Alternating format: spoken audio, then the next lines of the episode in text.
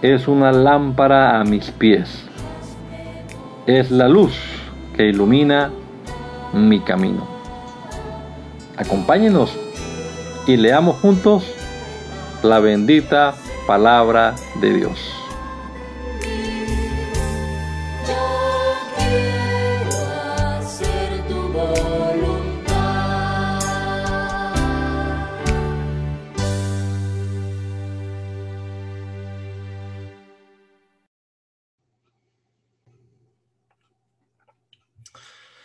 Te damos gracias, Señor Jesús, en esta mañana por la oportunidad que nos da de empezar este nuevo día, leyendo tu palabra, meditando en ella, Señor. Esperamos que nos des eh, entendimiento y podamos comprender lo que leamos, que nos des sabiduría para aplicarlo también a nuestra vida, Padre amado. Guíanos y bendícenos, Señor Jesús, en este rato que vamos a estar aquí frente a este texto sagrado. Guárdanos, Señor, bendícenos en todo lo que hagamos hoy. Te lo rogamos en el nombre de Jesús. Amén. Amén. Libro de Ruth. Capítulo número uno. Hubo en los días en los días en que los jueces gobernaban en Israel, hubo mucha hambre en la tierra, y un hombre de Belén de Judá emigró a los campos de Moab junto con su mujer y sus dos hijos. Ese hombre se llamaba Elimelech y su mujer Noemí. Sus hijos se llamaban Mahlón y Kelión y habían nacido en Efrata de Belén de Judá. Cuando llegaron a los campos de Moab, se quedaron a vivir allí. Pero murió Elimelech, marido de Noemí, y ella se quedó sola con sus dos hijos. Más tarde, ellos se casaron con unas moabitas, una de las cuales se llamaba Ofra y la otra Ruth, y se quedaron a vivir en Moab durante unos diez años. Pero también murieron Baclón y Kelión, y Noemí se quedó desamparada sin marido ni hijos. Cuando Noemí se enteró de que el Señor había bendecido a su pueblo y que el hambre había terminado, decidió abandonar Moab junto con sus nueras. Las tres mujeres salieron de donde habían vivido y emprendieron el camino de vuelta a la tierra de Judá. Pero Noemí les dijo a sus dos nueras, es mejor que regresen a la casa de su madre, que el Señor las trate con misericordia, tal y como ustedes nos trataron a mis hijos y a mí.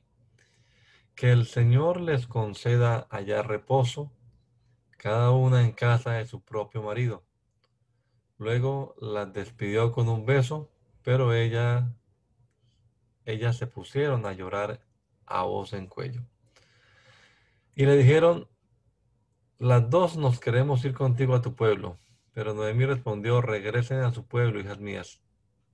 No tiene caso que vengan conmigo, pues ya no tengo más hijos que puedan ser sus maridos. Váyanse, hijas mías.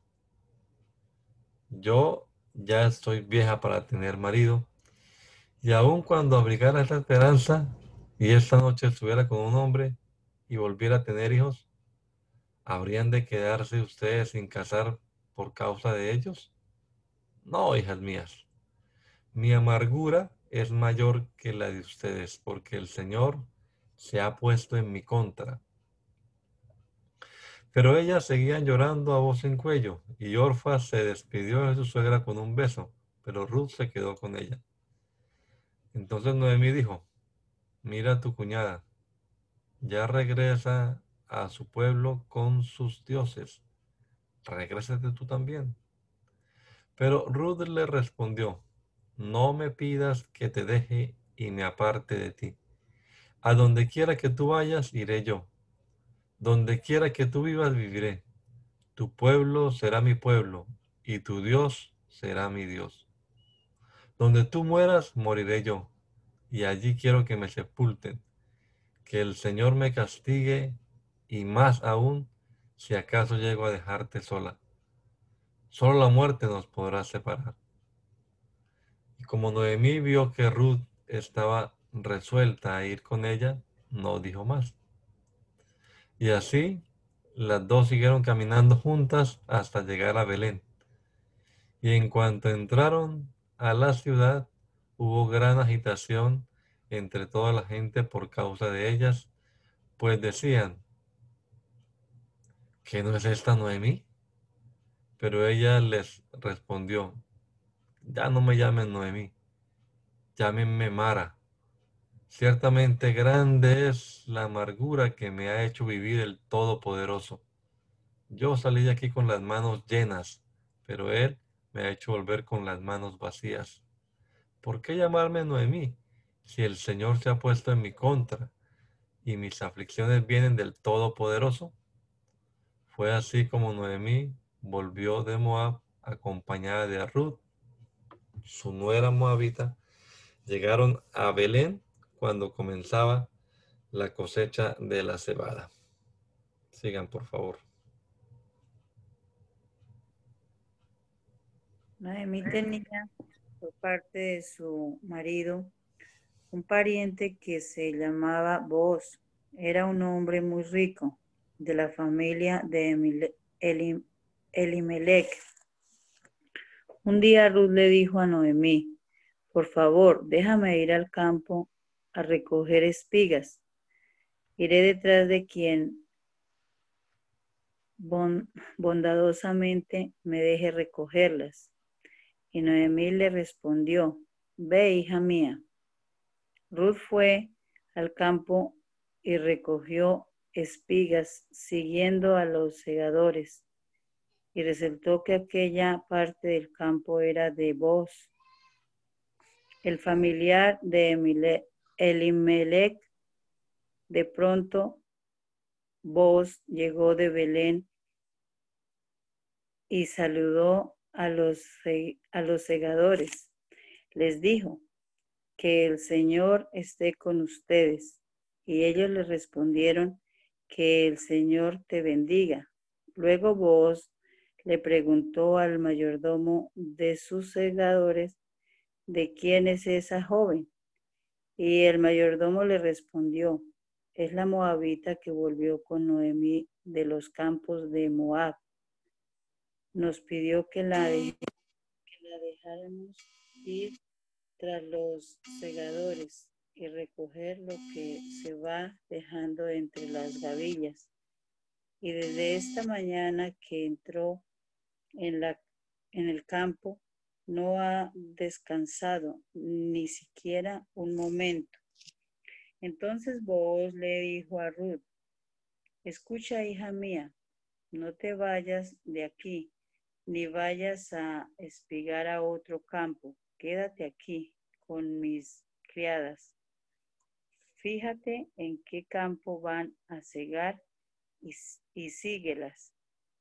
Ya he dado órdenes a mis criados de que no te molesten. Cuando tengas sed, ve a donde están las vasijas y bebe del agua que saquen los criados. Ruth se inclinó hasta el suelo en señal de respeto y le preguntó, ¿cómo es que me tratas con tanta bondad e interés si yo soy una extranjera? Y vos le respondió, ya sé todo lo que has hecho en favor de tu suegra. Después de que murió tu marido, Sé también que dejaste a tu padre y a tu madre y la tierra donde naciste para venir a un pueblo para ti desconocido. Que el Señor te recompense por lo que has hecho.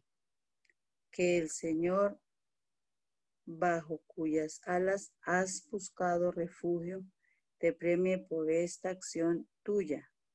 Ruth le dijo, Señor mío, Espero ser digna de tu bondad. Tus palabras me infunden consuelo, pues me hablas con el corazón, aun cuando no puedo comparar, aun cuando no puedo compararme a una sola de tus criadas, a la hora de comer, vos le dijo, acércate, toma un poco de pan y mójalo en la taza de vinagre y come. Ruth se sentó junto a los segadores y Boaz compartió con ella lo que estaba comiendo, y ella comió hasta saciarse y aún le sobró. Luego se levantó para seguir espigando. Mientras tanto, Boaz le dijo a sus criados, déjala recoger espigas también de entre las gavillas y no la incomoden y, de, y dejen caer algo de los manojos para que ella lo recoja y no le digan nada en contra.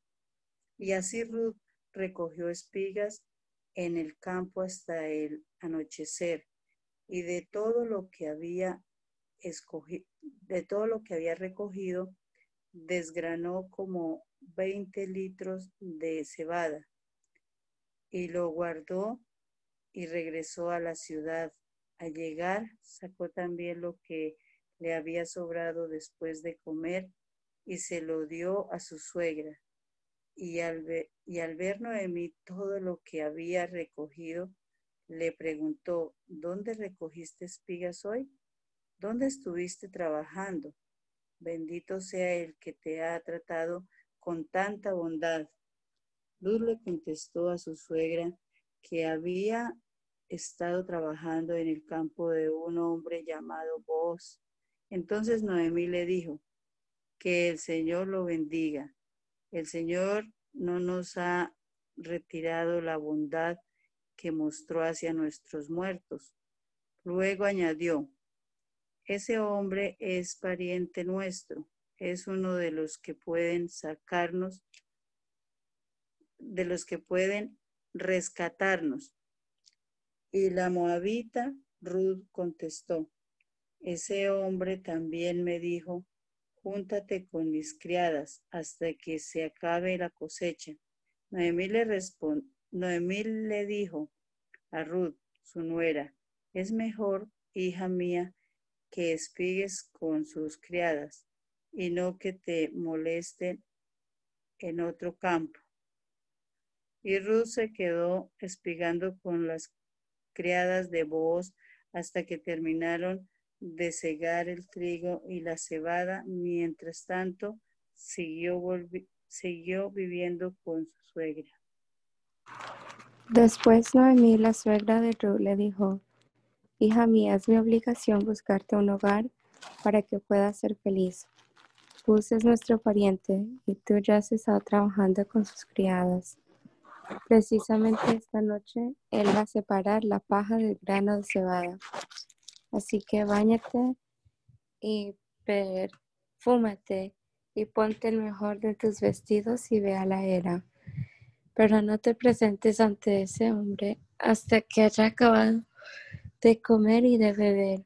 Y cuando se vaya a dormir, fíjate en dónde se acuesta. Y ve luego y levanta el manto con que se cubre los pies. Entonces él te dirá lo que tienes que hacer. Y Ruth respondió, haré todo lo que tú me mandes hacer. Y Ruth fue a la era e hizo todo lo que su suegra le mandó hacer. Y cuando vos terminó de comer y beber y estaba muy contento, se retiró a dormir junto a un montón de cebada. Entonces Ruth llegó sigilosamente, descubrió los pies de Boaz y se acostó. A esa de la medianoche Boaz despertó sobresaltado y, al darse la vuelta, se dio cuenta que había una mujer acostada a sus pies.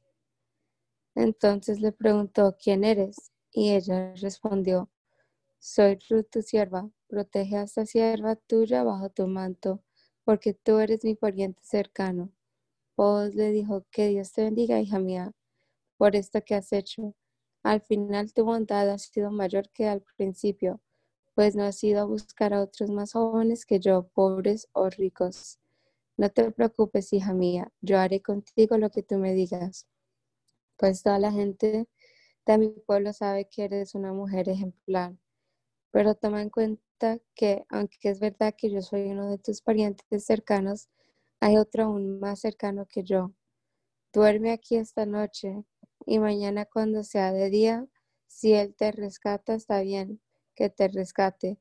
Pero si no te quiere rescatar, yo lo haré. Pongo al Señor como testigo. Ahora descansa y hasta mañana.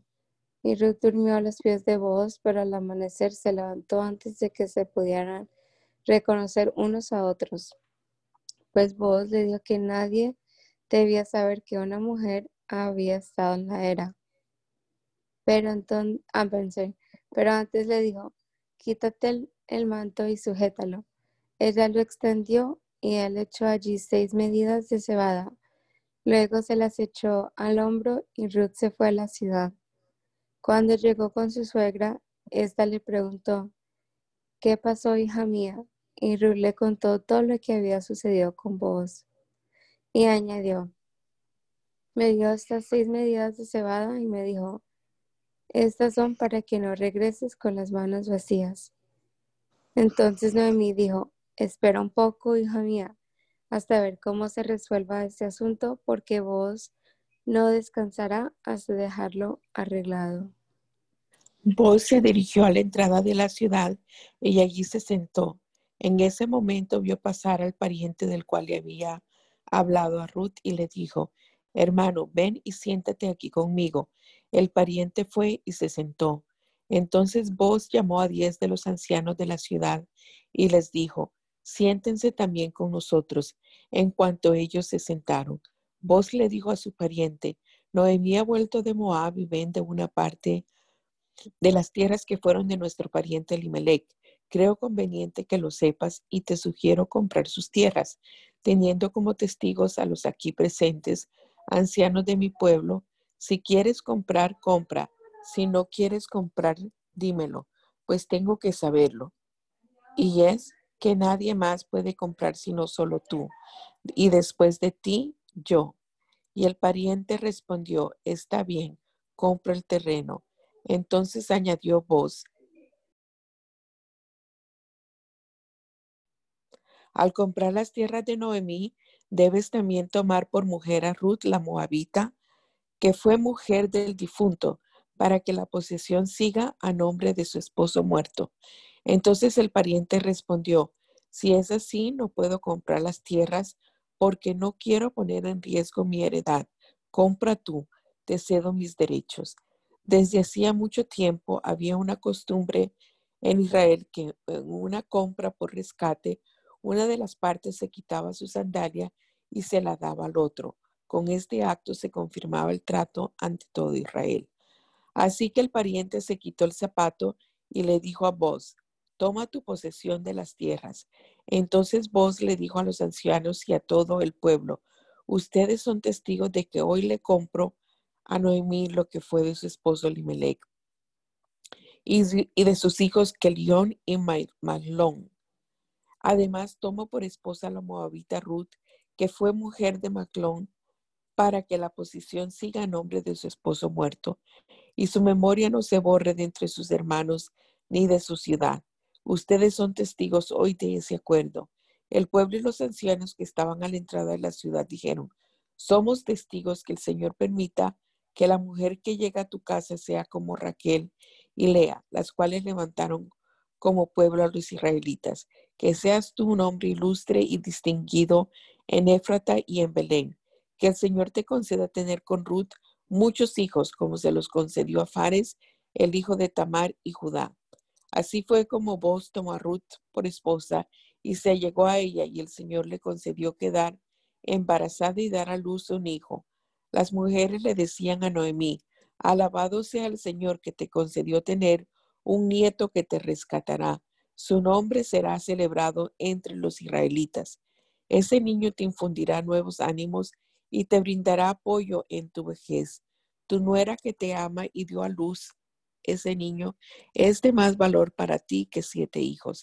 Noemí tomó al niño y lo puso en su regazo y se encargó de criarlo.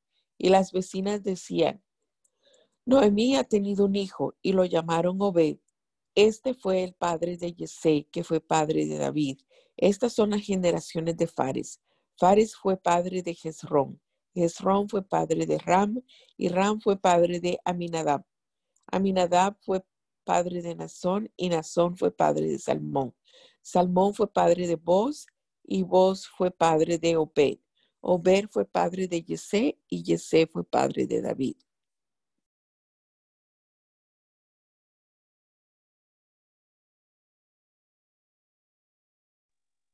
El, en Rama, el Ramatallín de Sofín de los montes de Efraín vivía un hombre llamado Elcana, hijo de Joroán, que era descendiente en línea directa de los Efrateus, Eliú, Tou y Suf.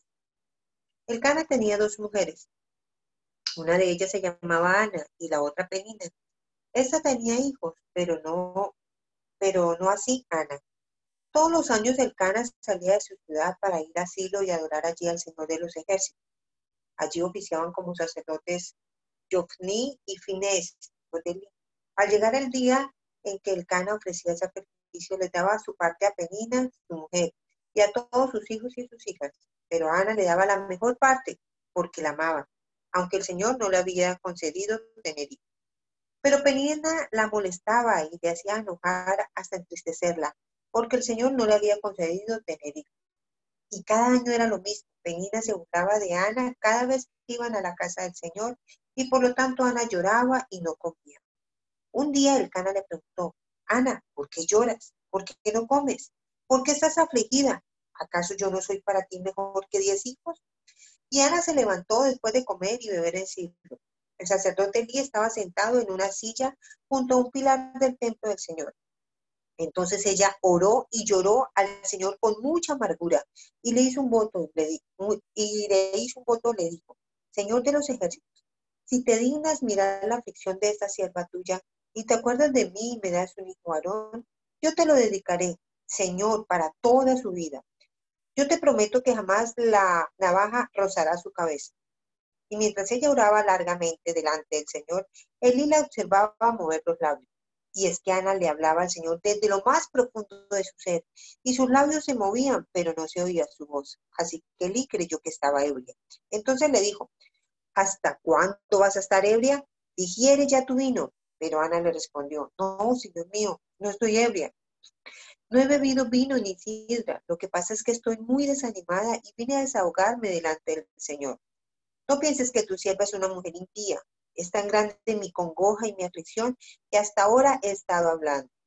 Elí le respondió, vete en paz y que el Dios de Israel te conceda lo que has pedido. Y ella respondió, espero que vea con buenos ojos a, a esta sierva tuya. Y Ana se fue de allí y comió y dejó de estar triste. Por la mañana adoraron delante del Señor y regresaron todos a su casa en Ramá. Allí el Cana tuvo relaciones con Ana y el Señor se acordó de lo que ella le había pedido. Ana quedó embarazada y cuando se cumplió el tiempo dio a luz un hijo, al cual le puso por nombre Samuel, pues dijo, yo se lo pedí al Señor. Al año siguiente, el Cana fue con toda su familia a ofrecer su, su sacrificio al Señor y cumplir con su voto. Pero Ana le dijo a su marido, yo no iré hasta que destete al niño. Entonces lo llevaré y lo presentaré al Señor para que se quede allí para siempre. Y el Cana le respondió, haz lo que creas que es mejor, quédate hasta que lo destetes y que el Señor cumpla su palabra. Y Ana se quedó y crió a su hijo hasta que lo destetó. Después lo llevó con ella a la casa del Señor en Silo y además llevó tres becerros, 20 litros de harina y una vasija de vino. El niño aún era muy pequeño. En cuanto mataron el becerro, el niño fue llevado a Elí y ella le dijo, Señor mío, que tengas una larga vida. Yo soy aquella mujer que estuvo aquí junto a ti orando al Señor.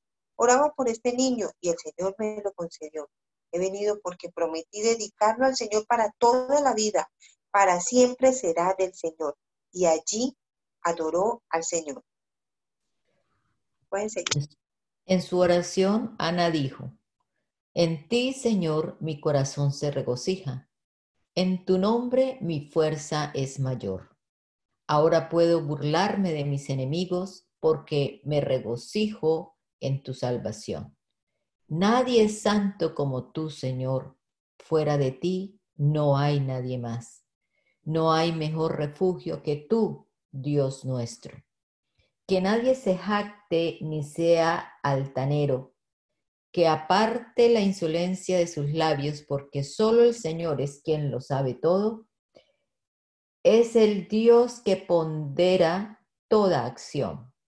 El Señor quiebra los arcos de los poderosos y reviste de poder a los débiles. Los que eran ricos ahora mendigan trabajo. Los que sufrían de hambre han sido saciados. Aún la estéril ha dado a luz siete hijos, y la mujer fecunda ahora desfallece. El Señor da la vida y la quita, nos lleva al sepulcro y nos rescata de él. El Señor da pobreza y riqueza, el Señor nos humilla y nos enaltece. Al pobre lo levanta de la nada y saca de la inmundicia al mendigo para sentarlo entre los príncipes. Del Señor son las bases de la tierra, sobre ellas ha afirmado el mundo. El Señor vigila los pasos de sus fieles, pero los impíos mueren en medio de las tinieblas, porque nadie triunfa por sus propias fuerzas. Ante el Señor son derrotados sus enemigos, desde el cielo lanza rayos sobre ellos. El Señor es juez de los confines de la tierra, otorga poder al rey que escogió y exalta el poder de su ungido. El Cana regresó a su casa en Ramá y el niño se quedó a servir al Señor bajo la supervisión del sacerdote Elí. Los hijos de Elí eran unos malvados y no reconocían la autoridad del Señor. Era costumbre entre los sacerdotes y el pueblo que, cuando alguien ofrecía un sacrificio, mientras se cocía la carne, el criado del sacerdote tomaba un tridente e iba al perol, la olla, el caldero o la marmita y sacaba carne para el sacerdote. Así lo hacían con todos los israelitas que acudían a Silo. Además, antes de quemar la grasa, llegaba el criado del sacerdote y le decía al que sacrificaba, el sacerdote quiere carne para asar, no quiere comer cocida, sino cruda. No quiere comer, no quiere carne cocida, sino cruda. Y si la persona le decía, primero debe quemarse la grasa, después de eso podrás tomar todo lo que quieras, el criado respondía, dámela ahora mismo, de lo contrario, la tomaré por la fuerza. Este pecado de los jóvenes sacerdotes era muy grave porque no mostraban ningún respeto por las ofrendas del Señor. El joven Samuel servía ante el Señor vestido con un efod de lino. Cada año su madre le hacía una túnica pequeña y se la llevaba cuando iba con su marido a entregar sus ofrendas de costumbre. Entonces Elí bendecía a Elcana y a su mujer y les decía, que el Señor te dé más hijos de esta mujer para que ocupen el lugar del que ella le entregó al Señor. Después de esto, ellos se regresaban a su casa. Y el Señor bendijo a Ana con tres hijos y dos hijas. Mientras tanto, el joven Samuel crecía y seguía sirviendo al Señor. Elí era muy viejo, pero sabía todo lo que sus hijos hacían con el pueblo de Israel y sabía también que ellos se acostaban con las mujeres que servían a la entrada del tabernáculo. Así que los llamó y les dijo, la gente se queja de que ustedes se portan muy mal. ¿Por qué lo hacen? No, hijos míos, lo que hacen no está bien. Además, hacen pecar al pueblo del Señor. Si el hombre peca contra el hombre, hay jueces para juzgarlo. Pero si alguien peca contra el Señor, ¿quién intercederá por él? Pero sus hijos no atendieron los consejos de su padre porque el Señor había resuelto quitarles la vida. Mientras tanto,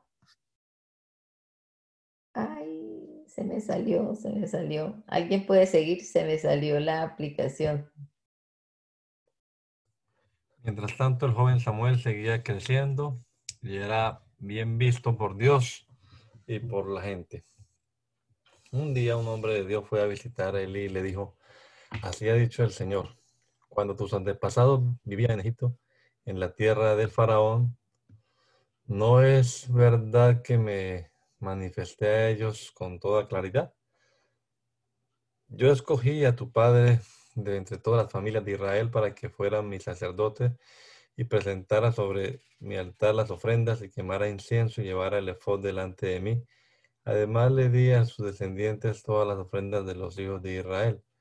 ¿Por qué han pisoteado los sacrificios y las ofrendas que pedí al pueblo ofrecerme en el tabernáculo?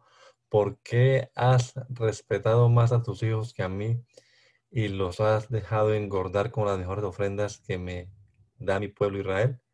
Por todo esto, el Señor Dios de Israel te dice, yo prometí que tu familia y tus descendientes de tu padre estarían siempre a mi servicio, pero hoy te digo que esto se acabó, porque yo honro a los que me honran y humillo a los que me desprecian. Ya está cerca el día en que tu poder y el de tus descendientes llegará a su fin. Ninguno de ellos llegará viejo. Tu familia caerá en desgracia mientras que mientras que Israel lo colmaré de bienes. Ya lo he dicho, ninguno de tus descendientes llegará a viejo. A cualquiera de tus hijos que yo no aparte de mi altar, tú lo verás para llenarte de dolor. Todos tus descendientes morirán en plena juventud. Como señal de lo que te he dicho, tus dos hijos, Hofni y Finés morirán el mismo día. Pero levantaré un sacerdote que me sea fiel y que haga lo que a mí me agrada. Yo haré que no le falten descendientes y estará delante de mi ungido todos los días de su vida. El que haya sobrevivido en tu familia irá y se arrodillará delante de él y le rogará que le dé una moneda de plata y un bocado de pan, y que lo ocupe en algún trabajo entre los sacerdotes para tener que comer. El joven Samuel servía al Señor bajo la supervisión de Eli. En, en aquellos días el Señor no se comunica en mis visiones, en mis visiones, Ni en visiones. ni en visiones, eh, pues es- estas no eran frecuentes. Un día, mientras Elí reposaba en su aposento, pues tenía la vi- vista cansada y casi no veía, y Samuel dormía en el santuario donde estaba el arca de, Dios y la lámpara de Dios aún no se apagaba. El Señor llamó a, Samuel y él respondió, aquí estoy, Señor. Así fue corriendo donde estaba Elí y le dijo, aquí estoy, ¿para qué me llamaste? Pero Elí respondió, yo no te he llamado, vuelvo a acostarte. Y Samuel volvió y se acostó. Pero el Señor, pero el Señor volvió a llamar a Samuel. Así que el joven se levantó, fue a ver a, a Elí y le dijo, aquí estoy, ¿para qué me has llamado? Y Elí volvió a decir, yo no te he llamado, hijo mío. Regresa a acuestar, a, a- a- regresa y acuéstate. En aquel tiempo Samuel aún no conocía al Señor, ni se le había revelado su palabra. Y el Señor llamó por tercera vez a Samuel, y él se levantó y fue a ver a Eli, le dijo, aquí estoy, ¿para qué me has llamado? Con, con esto Elí entendió que el Señor había llamado al joven, así que le dijo, ve y acuéstate, y si vuelves a escuchar que te, llam- que te llaman, dirás, habla, Señor, tu siervo escucha. Y Samuel, y Samuel fue y se acostó. Entonces el, se- el Señor se detuvo junto a él lo llamó como la otra, y como las otras veces. Samuel.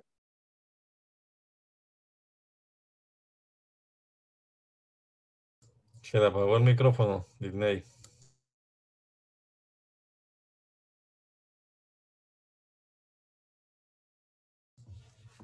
Disney apagó, apagó el micrófono.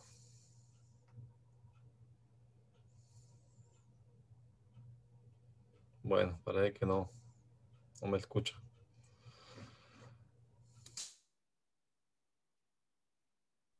Voy a demostrarle que dictaré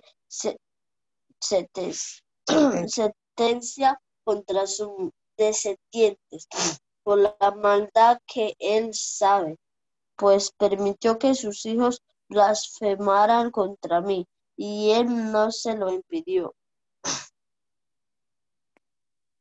Por lo tanto, yo he jurado a los descendientes de ti que su maldad no será perdonada jamás, ni con sacrificios ni con ofrendas. Samuel se, quedó acostado hasta que amaneció y, abrió las puertas de la casa del, Señor. Pero temía revelarle a ti la visión que había tenido. Entonces él llamó a Samuel y le dijo, Samuel, hijo mío. Y él respondió, aquí estoy. Y él dijo, ¿qué fue lo que el Señor te dijo? Te ruego que no me ocultes nada, que Dios te castigue y aún si me ocultas lo que Dios te dijo. Y le dijo todo sin ocultarle nada. Entonces se dijo, pues él, pues él es el Señor y lo hará lo que mejor le parezca. Samuel creció y el Señor estaba con él y lo respaldaba en todo lo que decía. Y desde Dan hasta Barseba, el pueblo de Israel supo que Samuel era un fiel profeta del Señor. Y el Señor volvió a aparecer en Silo, en Silo pues allí se manifestaba a Samuel por medio de su palabra.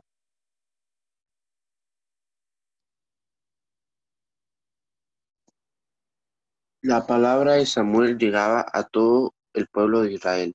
Por esos días Israel salió a entablar combate contra los filisteos y acampó junto a Ebenezer. Mientras que los filisteos acamparon en Afec, los filisteos presentaron una cerrada batalla contra Israel y lo, y lo vencieron, matando como a cuatro mil hombres. Cuando el pueblo volvió al campamento, los ancianos israelitas preguntaron, ¿por qué permitió el Señor que los filisteos nos vencieran? Vayamos a Silo, donde está el arca del Señor. Ella, ella tiene que acompañarnos siempre para que nos salve nuestros enemigos. Entonces el pueblo mandó traer de, Silo el arca del pacto del Señor de los ejércitos, que habita entre los querubines. Hofni y, Fines, y Fines, los dos hijos de Eli, resguardaron en el Silo el arca del pacto de Dios. Resguardaban en el Silo el, arca del pacto de Dios. Cuando el arca del pacto del Señor llegó al, al campamento, todo el pueblo de Israel gritó con tanto júbilo que la tierra se estremeció. Al oír los gritos, los filisteos se preguntaron por qué hay tantas voces de júbilo en el campamento de los hebreos. Y al saber que el arca del pacto del Señor había llegado allí, con mucho miedo dijeron, Dios ha venido al campamento. ¿Qué va a hacer de nosotros? Nunca antes nos había pasado algo así. Ay de nosotros, ¿quién nos librará del poder de este Dios tan poderoso? Fue Él quien castigó a los egipcios con plagas en el desierto. Hermanos filisteos, tenemos que luchar con valor para no convertirnos en esclavos de los hebreos, como ellos lo han sido de nosotros. Portémonos varonilmente y peleemos. Y los filisteos pelearon y vencieron a los israelitas, y los, y los hicieron huir a sus tiendas. Fue tan grande la mortandad que ese día cayeron treinta mil israelitas de infantería. Además, los filisteos se llevaron el arca de Dios y mataron a Hofni y Finés, los dos hijos de Eli. Pero ese mismo día uno de los descendientes de Benjamín salió corriendo de la batalla y llegó a Silo. Llevaba rasgada la ropa y su cabeza estaba cubierta de tierra. Cuando llegó, Elí estaba en una silla vigilando el camino, pues estaba muy acongojado porque se habían llevado el arca de Dios. Cuando el hombre, cuando aquel hombre llegó a la ciudad y contó lo que había pasado en la batalla, toda la ciudad se puso a gritar. Elí, oyó la gritería y, preguntó, ¿por qué hay tanto alboroto? Aquel hombre fue y le dio la noticia. Elí tenía 98 años y la vista se le había apagado, así que ya no podía ver. Y esta fue la noticia que recibió. Vengo de pelear contra los filisteos, pero logré escapar. Y Eli preguntó, ¿qué fue lo que pasó, hijo mío? El mensajero le respondió, los, soldados de Israel fueron vencidos y huyeron de los filisteos. Hubo muchos muertos entre el pueblo, entre ellos tus dos hijos, Ofni y Finés. Además, los filisteos se llevaron el arca de Dios. Cuando el hombre dijo que el arca de Dios había sido capturada, Elí se fue de espaldas y se cayó de la silla, cerca de la entrada del templo, y se, y se desnucó y murió, pues ya era viejo y estaba pesado. Durante 40 años había gobernado al pueblo de Israel. Su nuera, la mujer de Finés, estaba encinta y cercana al parto, y cuando yo que el arca de Dios había sido capturada y que su suegro y su marido habían muerto, se impresionó tanto que le vinieron los dolores de un parto mortal y allí mismo dio a luz. Poco antes de morir, las parteras le, le, dijeron, ten ánimo, pues has dado a luz un niño, pero ella no respondió ni se dio por enterada. Pero al niño le puso nombre por Icabob, pues dijo, la gloria de Israel ha sido deshonrada porque el, arca de Dios había sido capturada y su suegro y su marido habían muerto. Por eso dijo, la gloria de Israel ha sido deshonrada, pues han capturado el arca de Dios. Amén. Miriam. Después de que los filisteos capturaron el arca de Dios, la llevaron desde Ebenezer a Asdón tomaron el arca y la metieron en el templo de su dios Dagón y la pusieron junto a ese ídolo. Al siguiente día, cuando los habitantes de Asdón se levantaron, vieron que Dagón estaba arrodillado ante el arca del Señor. Así que tomaron a Dagón y lo devolvieron a su lugar. Pero el día siguiente Dagón estaba una vez más arrodillado ante el arca del Señor, solo que ahora Dagón tenía cortada la cabeza y las dos manos, y nada más le había quedado el tronco, el cual estaba colocado sobre el, el umbral. Por esta razón, hasta hoy los sacerdotes de Dagón y todos los que entran en su templo de Asdod no pisan el umbral del templo.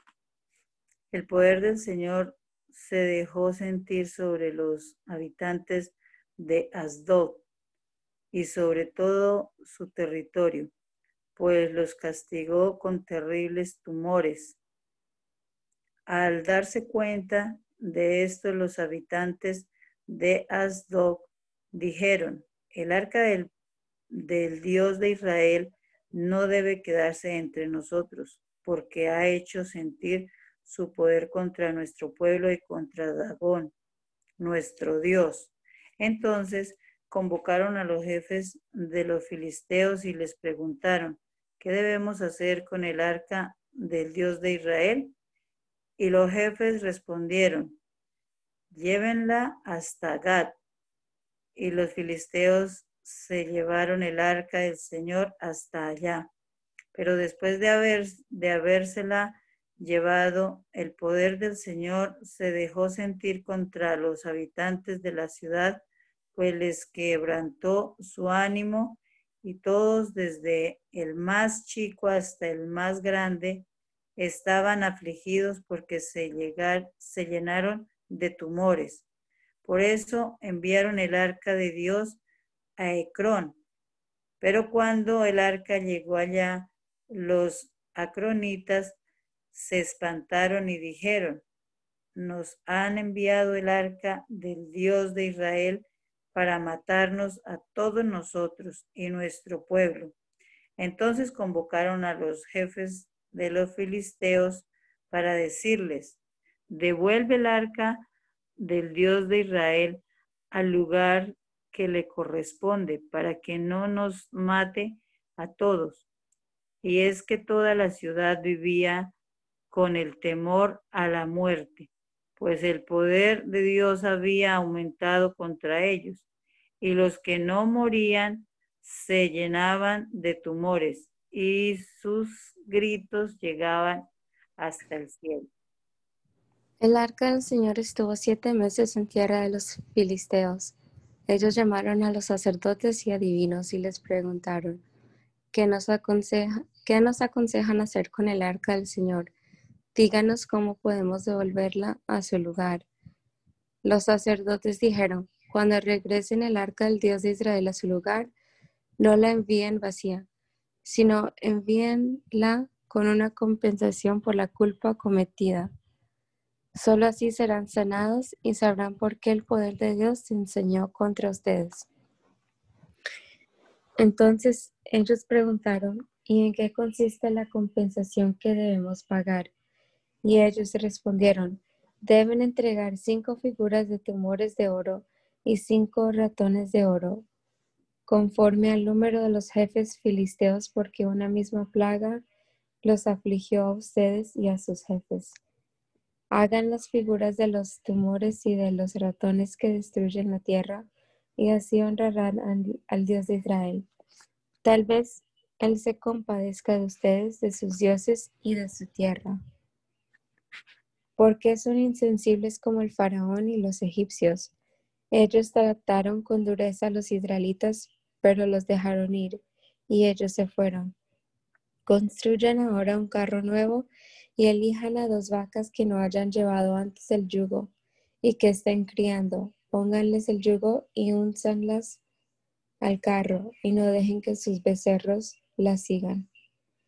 Tomen el arca del Señor y pónganla sobre el carro Pongan en una caja las joyas de oro que hicieron como compensación por la culpa cometida y dejen que el carro se vaya.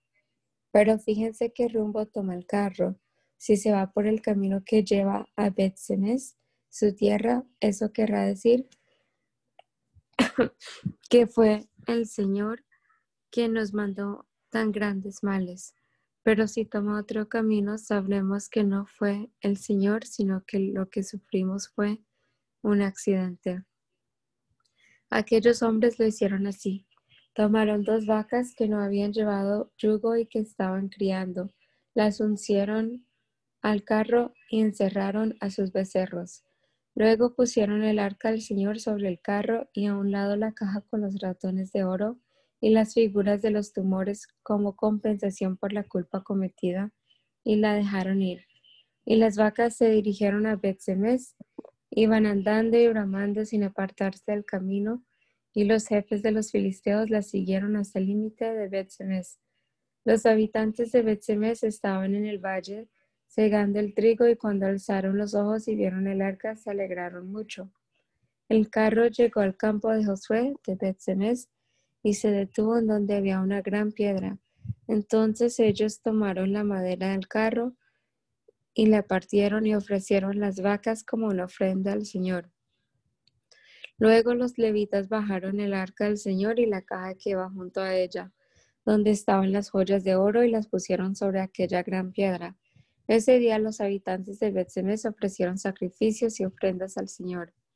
Cuando los cinco jefes de los filisteos vieron todo esto, regresaron a Ecrón el mismo día. Las figuras de los tumores de oro que los filisteos pagaron como compensación al Señor fueron cinco. Una por Asdod, una por Gaza, una por Ascalón, una por Gad y una por Ecrón.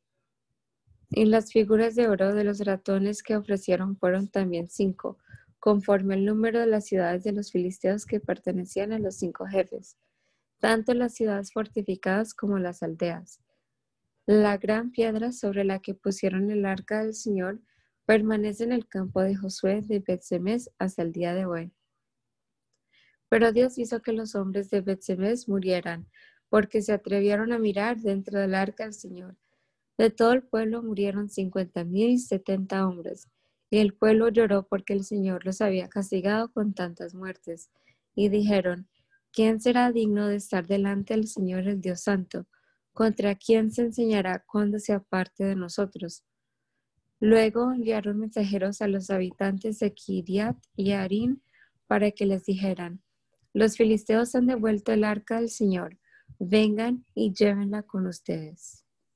Los habitantes de Kiriat Jearim fueron y se llevaron el arca del Señor y la pusieron en casa de Abinadab, la cual estaba en una colina y consagraron a Eleazar su hijo como guardián del arca del Señor.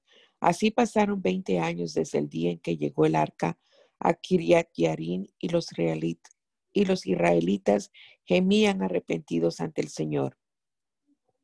Entonces Samuel habló con todos los israelitas y les dijo, si de todo corazón se han arrepentido delante del Señor, quiten a Astarot y a todos los dioses ajenos que todavía adoran. Entréguense de corazón al Señor y sírvanle solo a Él. Entonces el Señor los librará de la ira de los filisteos. Y los israelitas renunciaron a los Baales y a Astarot y sirvieron solo al Señor. Entonces Samuel les dijo, reúnan a todos los israelitas en Mizpah y yo rogaré al Señor por ustedes.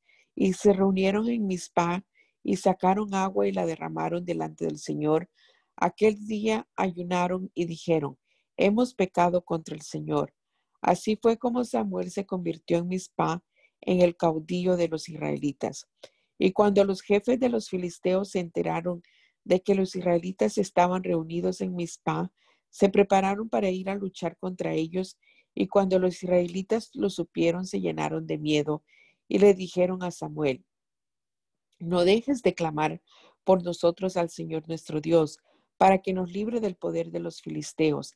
Entonces Samuel tomó un cordero recién nacido y lo sacrificó y lo ofreció al Señor. Luego rogó por el pueblo de Israel y el Señor le oyó.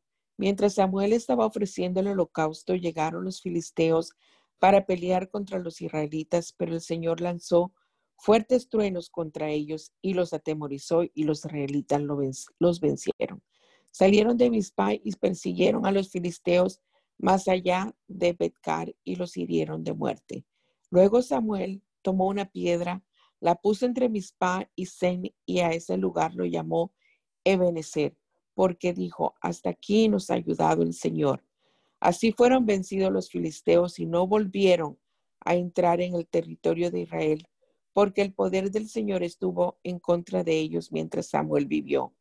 Los israelitas libraron el territorio que los filisteos tenían en su poder y recuperaron las ciudades que les habían arrebatado desde Ecrón hasta Gat. Así los israelitas y los amorreos vivieron en paz. Mientras Samuel vivió, gobernó al pueblo de Israel.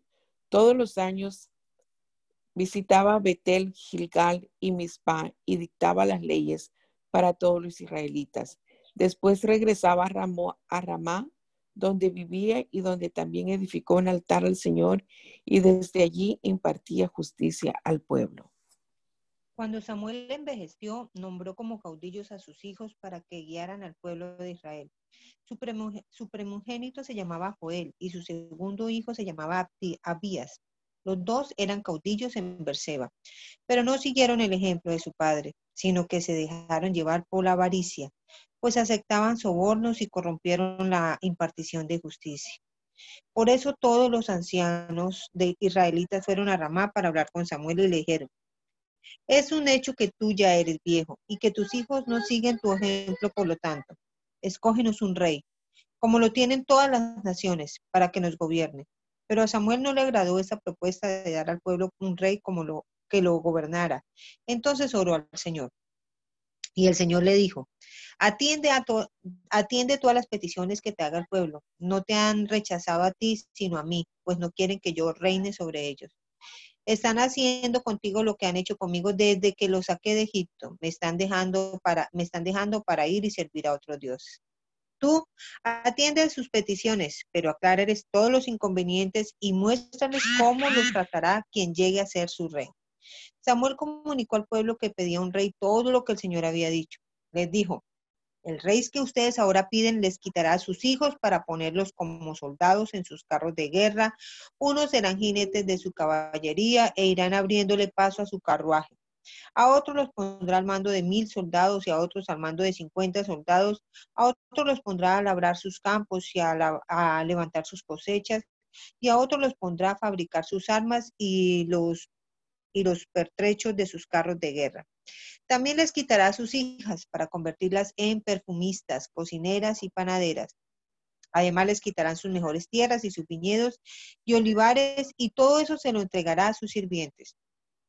Les quitará también la décima parte de sus granos y de sus viñedos para pagarles a sus oficiales y a sus sirvientes. Les quitará a sus siervos y siervas y sus mejores jóvenes y sus asnos y bueyes para que trabajen para él. También les exigirá la décima parte de sus rebaños y ustedes pasarán a ser sus sirvientes. El día que ustedes elijan su rey, lo van a lamentar, pero el Señor no les responderá. El pueblo no le hizo caso a Samuel, sino que dijo, no será así. A como dé lugar tendremos un rey. Así seremos como todas las naciones, y nuestro rey nos gobernará y saldrá al frente de nosotros y presentará batalla por nosotros. Samuel oyó todo lo que decía el pueblo y se lo hizo saber al Señor. Y el Señor le respondió, atiende su petición y ponles un rey que los gobierne. Entonces Samuel les pidió a los israelitas que regresara cada uno a su ciudad.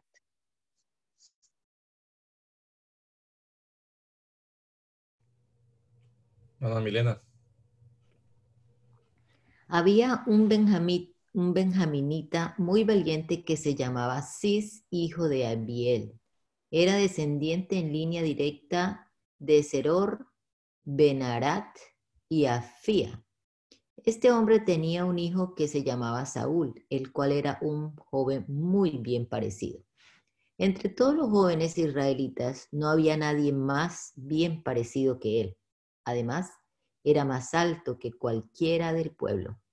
Un día se perdieron las asnas de Cis, su padre, así que éste le dijo a su hijo Saúl, levántate y ve enseguida a buscar las asnas, lleva contigo a uno de los criados. Saúl y su criado atravesaron los montes de Efraín y llegaron hasta el territorio de Salisa, pero no las encontraron. De allí siguieron a la tierra de Zagalín y tampoco las hallaron. Fueron entonces a la tierra de Benjamín y tampoco estaban allí. Cuando llegaron a la tierra de Suf, Saúl le dijo al criado que lo acompañaba, vamos a regresar, tal vez ahora mi padre esté más preocupado por nosotros que por las asnas. Pero el criado le dijo, en esta ciudad hay un hombre de Dios a quien todos respetan, pues todo lo que él anuncia sucede sin falta. Vamos a verlo. Tal vez nos dé alguna pista en cuanto al propósito de nuestro viaje. Y Saúl le respondió, está bien, vamos. Por, pero, ¿qué podemos ofrecerle? Ya no tenemos pan en nuestras alforjas. ¿Qué podemos llevarle a este hombre de Dios? El criado respondió, yo tengo un poco de plata, pero se la daré a ese hombre para que nos diga hacia dónde dirigirnos. Antiguamente, cualquiera en Israel que consultaba a Dios decía, vamos a ver al vidente, porque así se le llamaba al que luego se llamó profeta. Así que Saúl le dijo a su criado, bien dicho, vamos pues. Y se dirigieron a la ciudad en donde estaba el hombre de Dios. Cuando subían por la cuesta de la ciudad, se encontraron con unas jóvenes que salían por agua y les preguntaron, ¿vive aquí el vidente? Ellas les respondieron, sí, pero más adelante. Dense prisa, porque hoy ha venido a la ciudad para acompañar al pueblo que va a ofrecer sacrificios en el santuario que está en lo alto del cerro.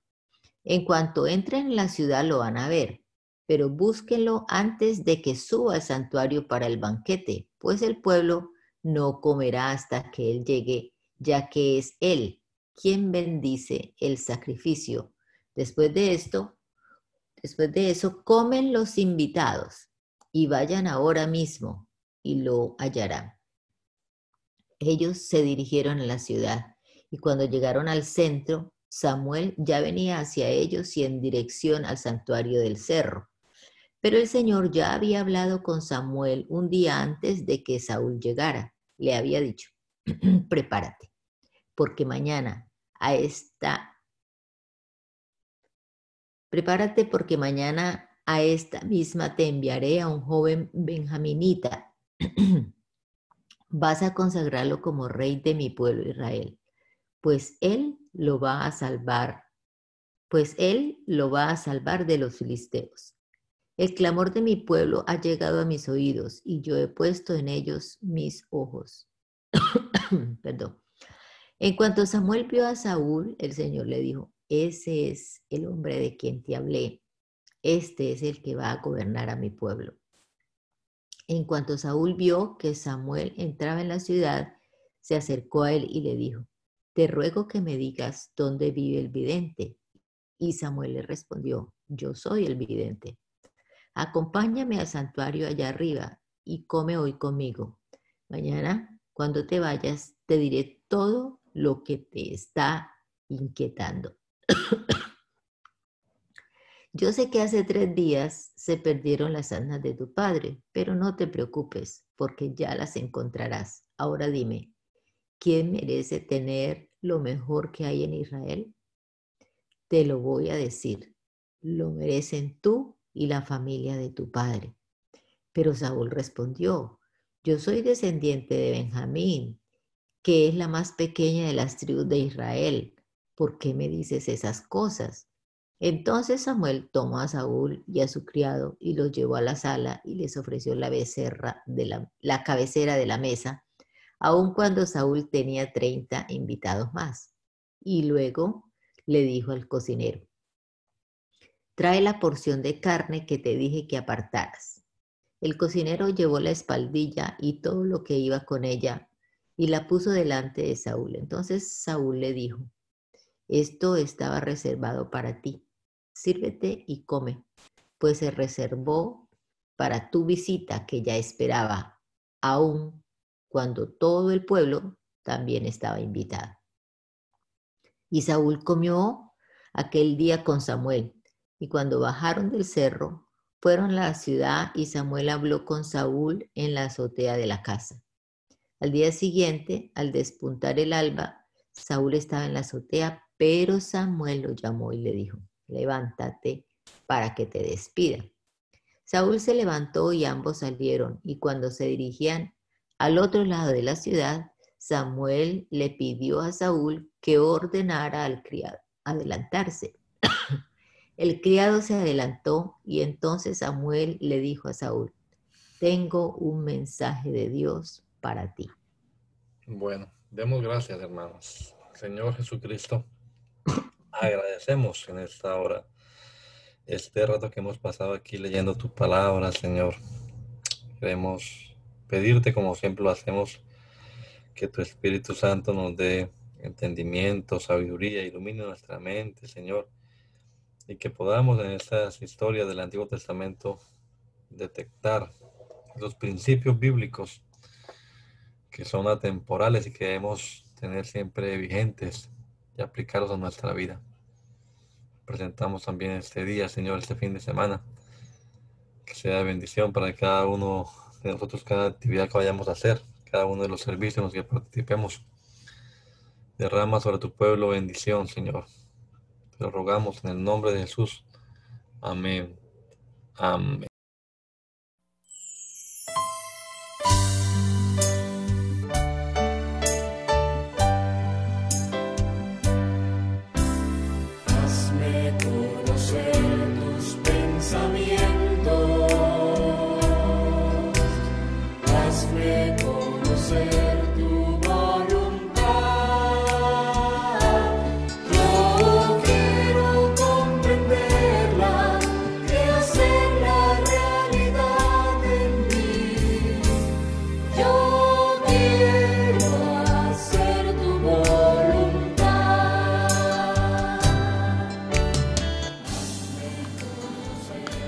El mandamiento es lámpara y la enseñanza es luz.